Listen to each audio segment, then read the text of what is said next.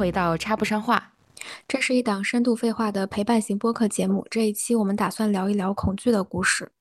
我是小然子，我是于大白话。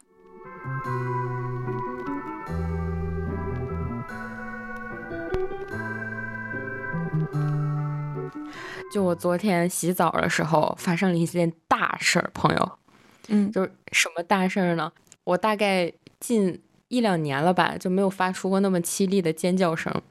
这一 这一切都源于我在洗澡之前，就是打开水龙头那那一刻之前，我都已经迈入到浴室了。我发现，在我的左脚边上的那个瓷砖上，悬挂着一只腿那么老长的蜘蛛，就是它的腿。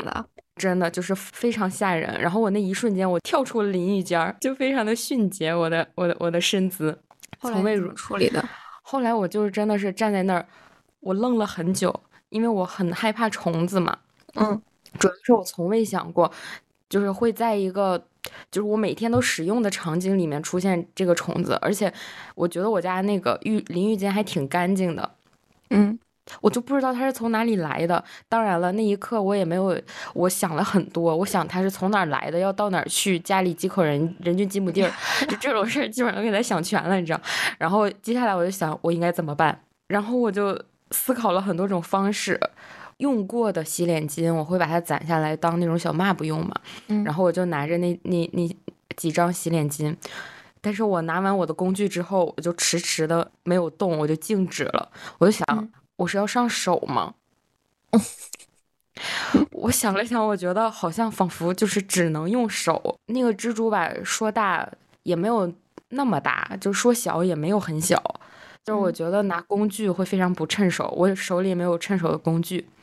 嗯，我觉得当时我的脑子可能一下子也没有没有没有非常的灵敏，就是它被卡顿了。其实我也可以戴上那种就是做家务的时候用的胶皮手套，再再再把这个蜘蛛给给处理掉。但是我当时就一瞬间就已经茫然了，我的大脑 是空白的。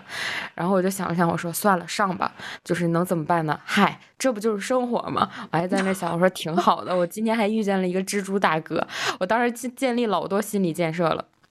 我觉得我要把我内心 OS 说出来的话，别人可能觉得我是个神经病。然后我想了想，我说 没事儿，不就是个蜘蛛吗？谁还不是个新手？就是嗯，没有什么害怕的，为首首尔，就是我熟了就好了。然后我想了想，我就我就迈了进去，迈了一只脚进去。然后我刚把那个洗脸巾埋到那个蜘蛛身上，它就唰一下跑了。我就盖到他身上，真的，他唰一下就跑了，他的速度非常快。然后我就惊吗？这是一只很大的蜘蛛吗？怎么怎么怎么描述呢？就是它的手那么大吗？没有，就是它躯干没有很大，但它腿很长。啊，它的就是它的腿有你的手指头长吗？我感觉应该差不多。我手指头应该是我最短的那根手指头那么长，因为它我很害怕那种就是枝干。对，就是它的四肢很长的生物。对，关键是我手指头短，就突然暴露了一个我的缺 陷，就是，就是我最短的那根小拇指，这也就几厘米，好吧，反对，反正三四厘米这样吧。然后三四厘米的长度，但是它那个腿非常非常细，所以其实有的时候看不太清它那腿在哪儿。就是很细，然后又很长，然后还是折折叠了一下嘛，然后就好几只腿。我当时我就，它瞬间就跑了，然后我真的是，就是我很久很久了就没有没有这种感受，就是我尖叫的那一刻是我不受我的大脑控制的，是我身体做出了应激反应，然后非常凄厉的一一声尖叫，嗯，然后喊了，喊完之后我就看他迅速的窜到了我右手边的一个角落。然后看不到了，就是和那个黑色的墙缝融为一体。我我有的时候看到虫子就是跑走，我特别害怕它敌在暗我在明。对，是我当时也这么想的。爬在哪里？对我当时也是这么想的，我说完了完了完了完了完了，然后我立刻把那个淋浴间的那个玻璃门给给关上了，我防止他出逃，我先把他困在里面，然后想一想我的解决对策，然后这个时候我不喊了吗？然后喊完之后我想想，好的，我喊完了，也就是说我现在的恐惧已经释放了一半，我觉得，那那么接下来我就应该考虑如何对付他，然后我就又想了想，我说蜘蛛应该不会游泳吧？我就决定打开我的那个花洒。然后用水流攻击它，换一种物理攻击。我想好了之后，速度就非常的快，一气呵成，打开我的淋浴间的玻璃门，一只脚迈入那个淋浴间，然后另一只手同时开启了我的那个花洒，然后我就对着它消失的那个角落一顿狂喷，然后果然我在地上就看到了它漂浮着的尸体。对，然后我不确定它是去世了没有，就那一刻我觉得我自己也挺不好的，毕竟是一个小一个生命，但我觉得。在这种情况下，我说不上来。其实它也并没有多么威胁到我的生命，但我就是很害怕。就是你，嗯，你知不知道？就是初高中的时候，经常会有虫子，然后从那个窗户飞进来。就是夏天的时候，天牛呀、虫子呀，然后蜘蛛呀，反正就是蜘蛛还能飞进来，就是爬进来。当时坐在如果靠窗户的话，咱们外面不就是草丛嘛，然后就会有各种各样的虫子进来。然后我们高中的时候也是，就是会有各种各样的叫不上名字的虫子飞进来。然后我也是个超级怕虫子的人，然后我就会让，就是我就会直接让身边的不怕虫子的同学把它给搞死。但是就有一类人，他们特别的心慈手软，就是。他们会把那个虫子用纸包起来，然后扔到窗外，就是不会伤害到这个虫子的，扔到窗外或者扔到垃圾桶里。我对这个行为非常的不能理解，就是我觉得你把它包起来扔出去，一点再回来价值都没有。对，就是你就相当于往外扔了一张纸而已，因为它那个虫子肯定会挣脱那个纸的束缚，然后再飞进来的。或者他会他会再祸害，就是像我这样比较害怕虫子的人，然后尤其是那种扔到窗外，我觉得也还好，就是它至少可能它不会再飞到我这个屋子里了。但是有一些人，他就直接扔到那个垃圾桶里，我就想，你扔到垃圾桶里，它过两过一会儿不就爬爬出来了吗？爬出来，对对。然后结果有一次就是一个会飞的虫子，那个人就包起来，然后扔出去，结果那个纸果然跟我想的一样，那纸掉下去了，然后虫子又飞进来了。我当时就感觉我的我都要窒息了，你知道？我都不敢呼吸。我小的时候也是个特别怕虫子的人，然后后面前两天的时候，有一次我去那个，呃，就是学校里面有一个卫生间，然后不都是那种隔间嘛，然后我进去，然后把就是准备上厕所，然后已经蹲下去了，然后我发现跟我距离我五米的那个门上，距离我五厘米的那个门上，趴着一只硕大的虫子，但是那个时候，就是我们两个就这样对峙着，然后我当时还在上厕所，你知道吗？我也不能。突然停下来，然后而且就是一个非常狭小的空间，那一瞬间我就特别害怕，然后我就一直盯着他，然后我觉得他也在盯着我，就是 就是你在注视深渊的时候，深渊也 在注视你的那种感觉，对，嗯。后来我就小心翼翼的，然后站起来，然后把裤子提上，然后就悄悄的把那个门推开，然后确保他趴在那个门上没有动，就是我特别。慢的把那个门推开，让他觉得没有什么异常。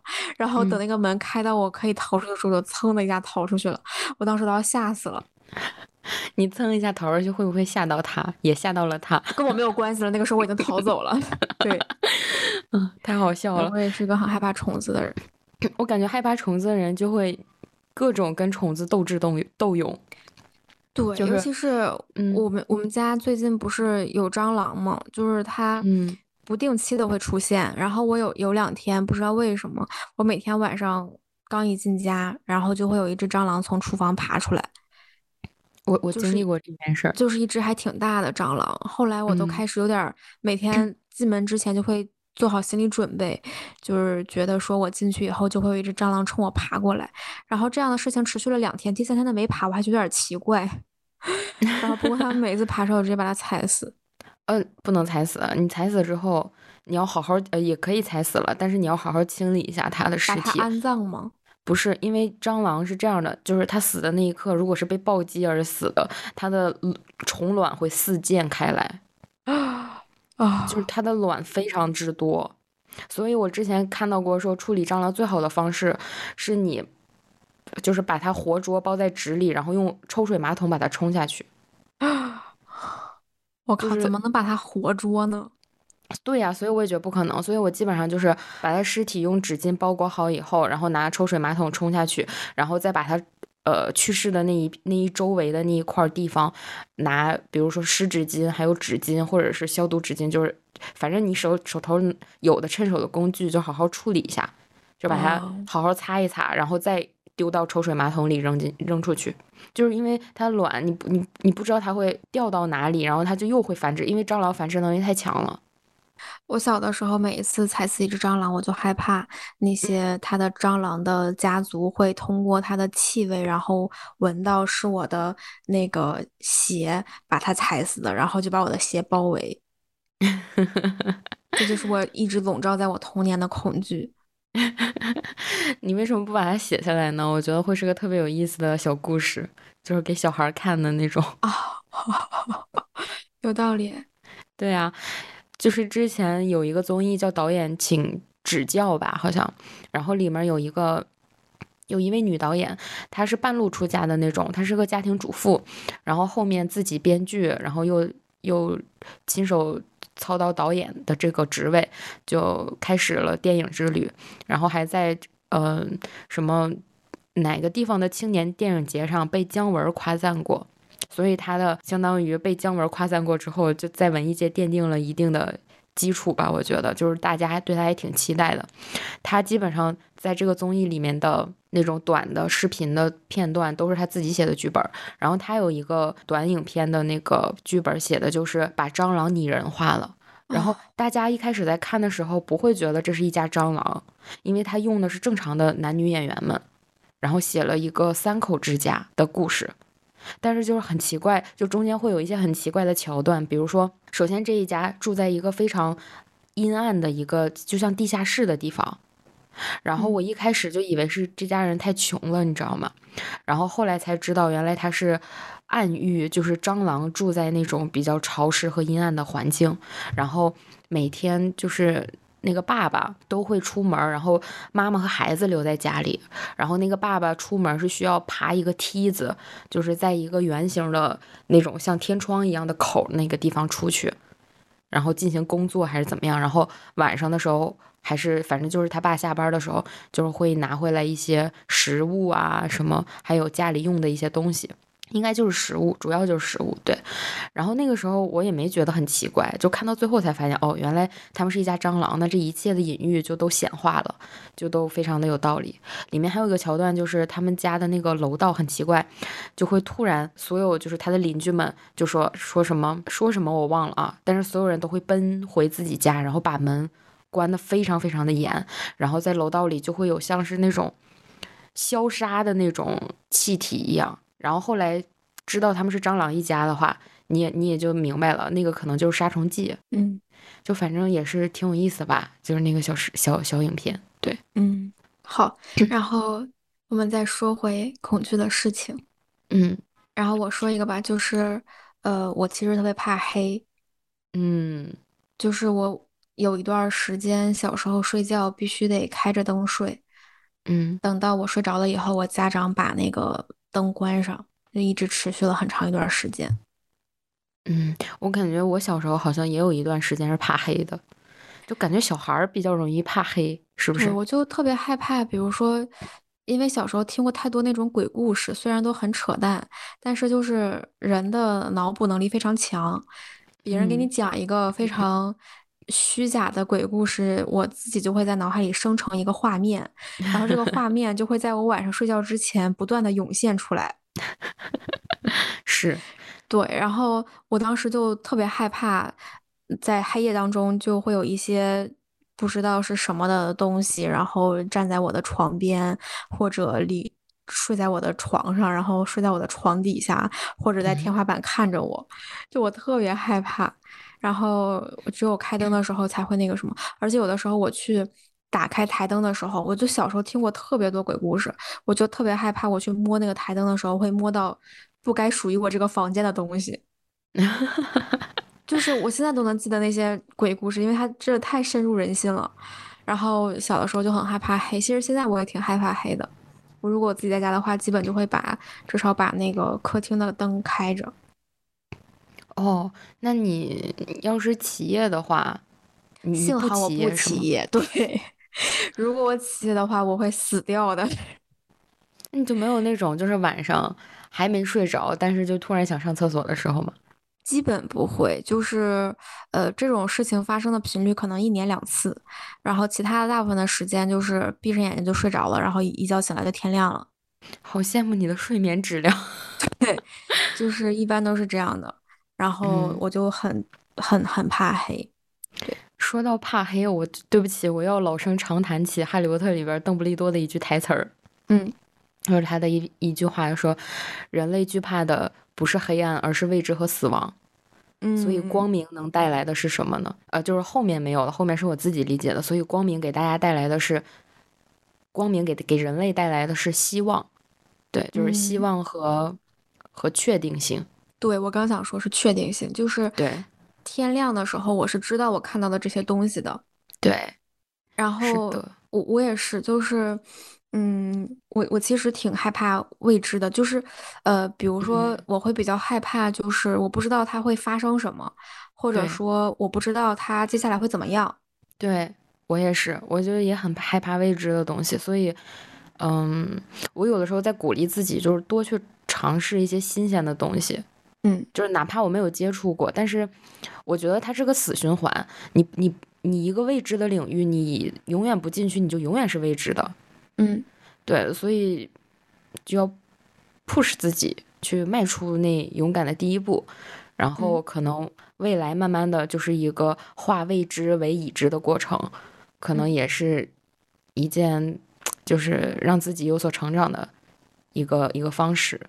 对，嗯，就我举一个比较具象的一个小例子吧，其实，发生在我自己身上，然后也发生在其他人的身上，就是一个很简单的例子，它也不嗯。是特别的跟未知和恐惧相关吧，但是我觉得有点像，就是比嗯如说，呃，人开始决定去健身房撸铁的时候，嗯，会对一切充满了未知，然后无从下手。就是。我最开始的时候去健身房，我就看到那些器械，然后我完全不知道我该人坐在哪儿，然后腿放在哪儿，胳膊放在哪儿，然后这个嗯动作该怎么做，而且不知道为什么健身房就是会给人一种，至少会给我一种。就是大家都很厉害，然后大家都很强，每个人都在疯狂的运动，可是我连那个什么器械都搞不明白。所以开始的时候，我是因为我有过一段时间，是因为不知道去怎么用这些器械，然后也不好意思，不知道怎么开口，不好意思开口，然后就不敢嗯去练。嗯然后后面就是碰到呃几个比较好的教练，或者找自己的朋友，然后去上网看那些视频，然后慢慢的研究。就是现在我基本上就是敢去那儿，然后自己有计划的去训练。但是比如说，如果换了一个新的健身房，然后那个健身房里面就会有一些新的器械，然后我有的时候还是不知道它该怎么用，你知道吧？可是器械不应该都大差不差吗？就是它的原理是大差不差的，但是每个器械它的呃调整，比如说它调它的调重量都是一样的，比如说它调它的座位的高矮，然后或者调它那个高低，这些东嗯，西是有不太一样的地方的，然哦，后你就要去嗯研研究，一下，对，然后还有一些，比如说有一些比较高级的器械，像之前我健身的地方就只有那个跑步机跟椭圆仪，就是做有氧的嘛。然嗯，后现在我在的那个健身房，它有那种就是登山机还是爬楼梯的那种机器，然后那个哦，也比较新，对，嗯对，然后嗯就是有很多这样的，包括我在网上看视频的时候，也会看到其他人的一些就是新的动作也好，或者新的器械也好，然后就没有尝试过的就会。比较无从下手，包括我也有嗯，朋友问我说，他想去健身，但是他根本都不知道怎么开始练，该怎么，办。然后我就会，因为我当时也是从那个时候过来的，所以我特别能明白他的那个心情。然后嗯我就会一点点教他，然后让他去看视频啊什么什么的，然后告诉他你该怎么怎么也怎么样。因为有的时候我觉得我们去健身房刚去，就除非是那种社牛吧，可能那种健身小白去那儿还是挺社恐的，因为看到的，都是一群很厉害肌肉，壮汉，对。对对对，然后大家都很凶，然后每个人都在嗯嗯嗯，就是那样的，然后就觉得你在那儿特别弱小，然后与那整个世界格格不入，然后就不知道如何开始，然后你也不敢跟他们讲怎么样，然后又很很担心受伤啊什么的，所以我觉得这个，但我倒是也不觉得这个特别跟恐惧相关吧，那也可能沾点边儿。我就是举这样一个例子，对，是，就是他，我觉得举的例子还挺确切的，就确实是，嗯，健身房对于。很多小白来讲，对于我来讲也是一个未知的新鲜的领域，嗯，但是所以我一直在想，嗯，一开始的时候是不是请教练还是必要的事情？我觉得任何事情，如果你的金钱就是你的经济允许的话，请教练当然是正确的事情，因为这个会大大的缩减你在这件事情上入就入门这件事儿所花的时间成本。哦，就如果你没有钱，那你肯定不会去请。像我大学的时候、研究生的时候，我肯定不会去请私教。但是包括滑雪也是，就是什么滑雪呀、冲浪呀，呃，所有的这一切，你要是有钱，你请个教练，你当然很快的就入门了。你如果自己练，你可能需要练很久才会掌握那个技巧。哦，我我是觉得是这样的，就是如果经济条件允许，是可以请教练的。但是因为教练的水也很深，因为我觉得。本质上，这些所有的教练他都是销售性质的，对他会卖课，对他的目的就是卖课。然后他有的时候，比如说他本来可以一节课全告诉你，但是他为了可以让你持续的买课，就会。瞪着你，就会 PUA 你，就是先给你讲你的身体这儿不好那儿不好这儿不好那儿不好，然后你就会觉得你本来没觉得自己有这么不堪，然后他 你去那儿就会发现自己什么呃脖子前倾，然后骨盆前倾，斜方肌大，然后骨盆前倾，然后什么膝什么内扣，膝盖内扣，然后什么乱七八糟，就会有各种各样的问题。是，然后教练就会先摧毁你的一切自信，然后开始跟你说你得怎么怎么怎么练，然后就这样一直，而且他比如说你，他一直会撑着你不让你，就是有就很很迅猛的进步，因为这样的话你很可能自己练会了就不再就脱离他了，对，所以他就本质还是挺销售性质的，所以也需要去看那个什么，嗯，水很深，对对对对对，但是我我最近就是。让我特别恐惧的一件事，其实是就是骨折的 PTSD 这件事儿，一就一直困扰了我很长一段时间了。因为梦回你攀岩的时候，对，就是我现在不是已经开始重新攀岩，大概一两个月了嘛。嗯，然后我每一次去攀岩，而且越来越严重，就是去攀岩的时候，就会我我我踩的每一步都会去脑补，我如果在这一步掉下去了，我会摔成什么样。就是它特别的具象，就是我会清晰的脑补出来，比如说我的脸磕到了某个岩点，或者我的胳膊摔下去然后摔骨折了，或者我的脚崴了，就是我会。特别清晰的，然后比如说我应该就是去够上面那个点，然后我在够的之前，我就会想说，我如果够不到的话，我就会摔下去，然后我的那个头就会撞到那个岩点，可能我的牙齿会被撞掉什么的，就是我会想特别多，然后以至于我不敢出手，然后下面的很多人都冲我喊，你只要站起来就有了，然后什么什么，但是我就是不敢，就是我就特别害怕。就是骨折这件事情已经给你埋下了一个阴影，感觉。对，然后包括我去冲浪的时候也是，就是我站上去就特别紧张，因为我特别害怕摔。嗯。然后那个教练就跟我说：“你你，他就跟我聊天，然后我聊天的时候是完全不紧张的，就不会去想这个事儿。他只要一不跟我聊天，我就立马摔下去，因为我就特别紧张这个事儿，包括。”就是我看之前我骨折之前看冲浪跟滑雪的视频，我都觉得特别爽。但我现在看冲浪跟滑雪的视频，我就特别担心他摔完以后有多疼。是，对。然后我就，但是我也不知道该怎么克服这件事儿。就是，嗯，我有的时候，比如说我会尝试，呃，告诉自己，就是某一条。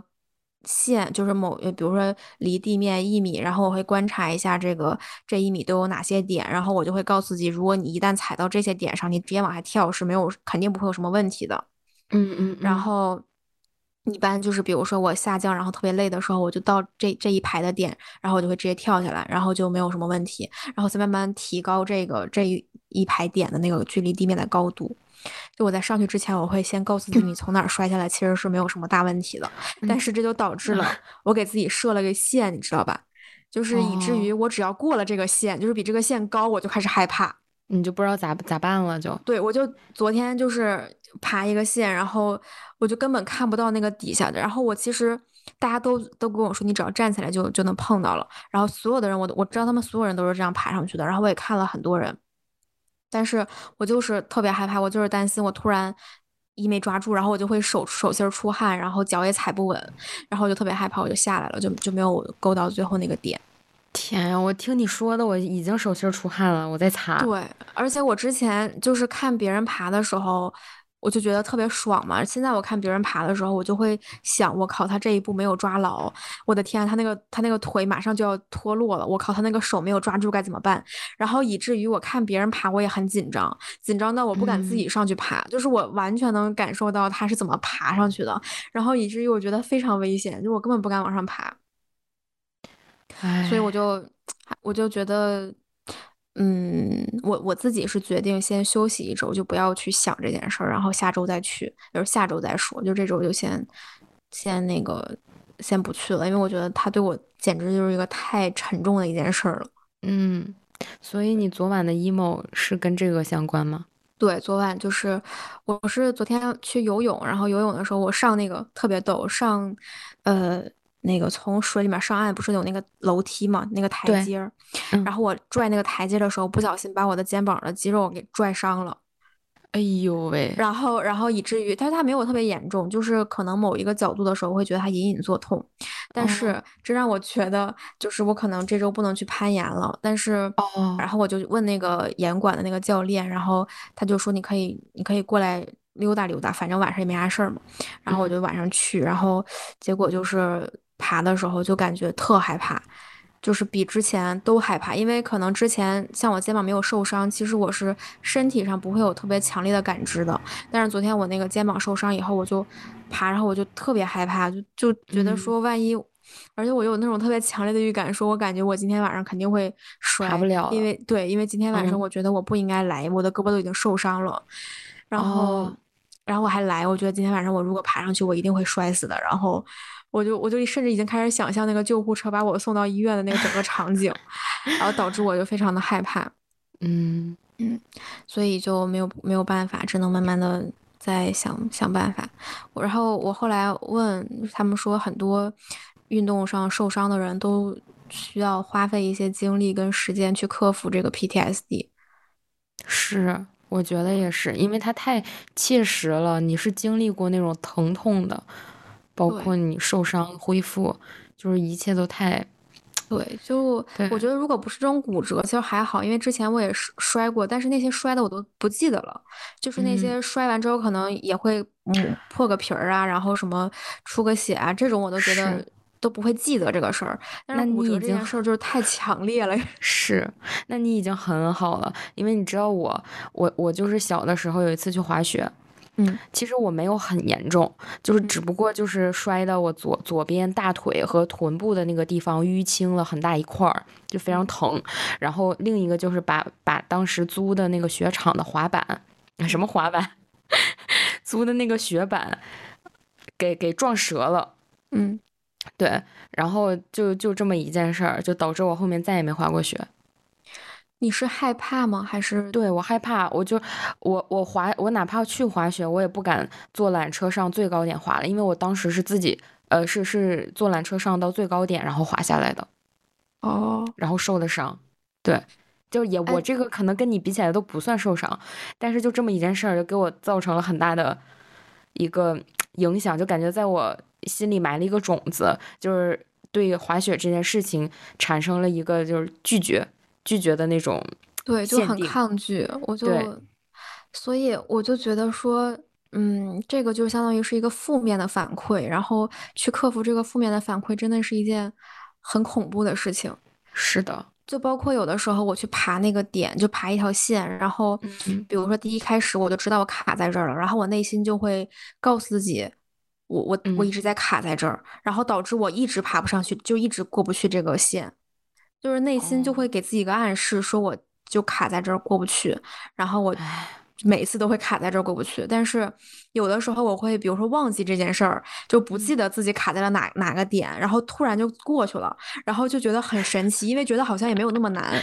就当时过去的时候特别就是特别简单，嗯，特别理所当然就过去了。然后你过去以后才想到，我靠，我是怎么过去的？就是内心完全不记得自己是怎么过去的了，然后觉得说自己之前不是一直卡在这儿过不去吗？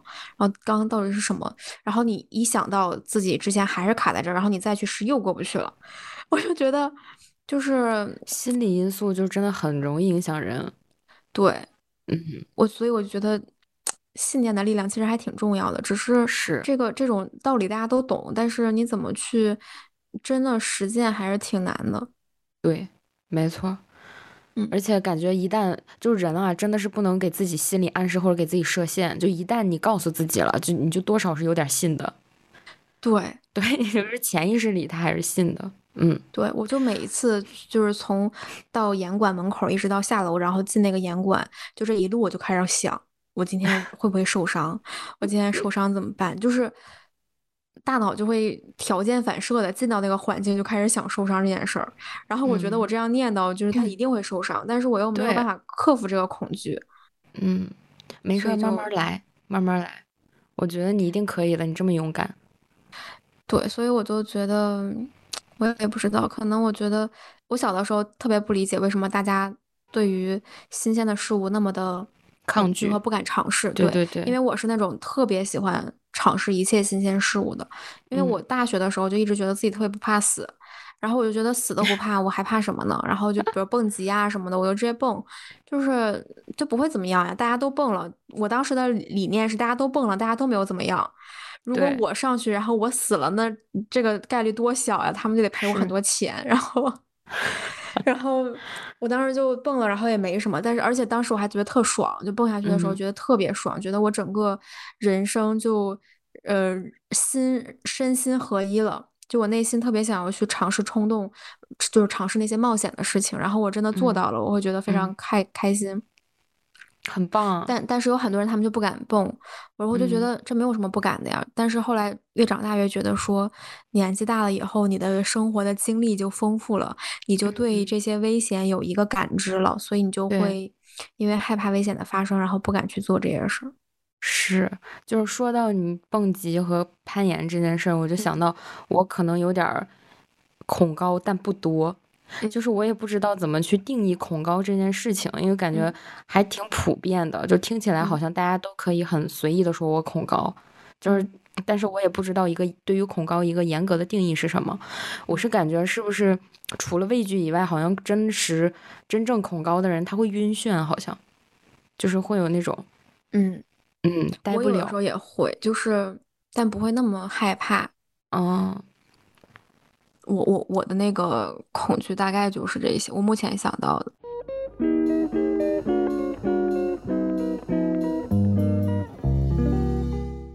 以上就是今天的全部废话。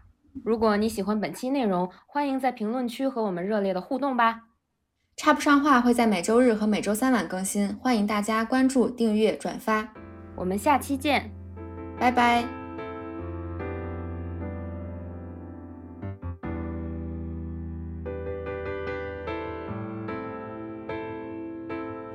What you doing? What you doing? Where you at? Where you at? Oh, you got plans? You got plans? Don't say that. Shut your I'm sipping wine sip, sip. in a robe. Drip, drip. I look too good, look too good to be alone. My house clean, house clean. My pool warm, pool warm. just shake. Smooth like a newborn. We should be dancing, romancing in the east wing and the west wing of this mansion. What's happening?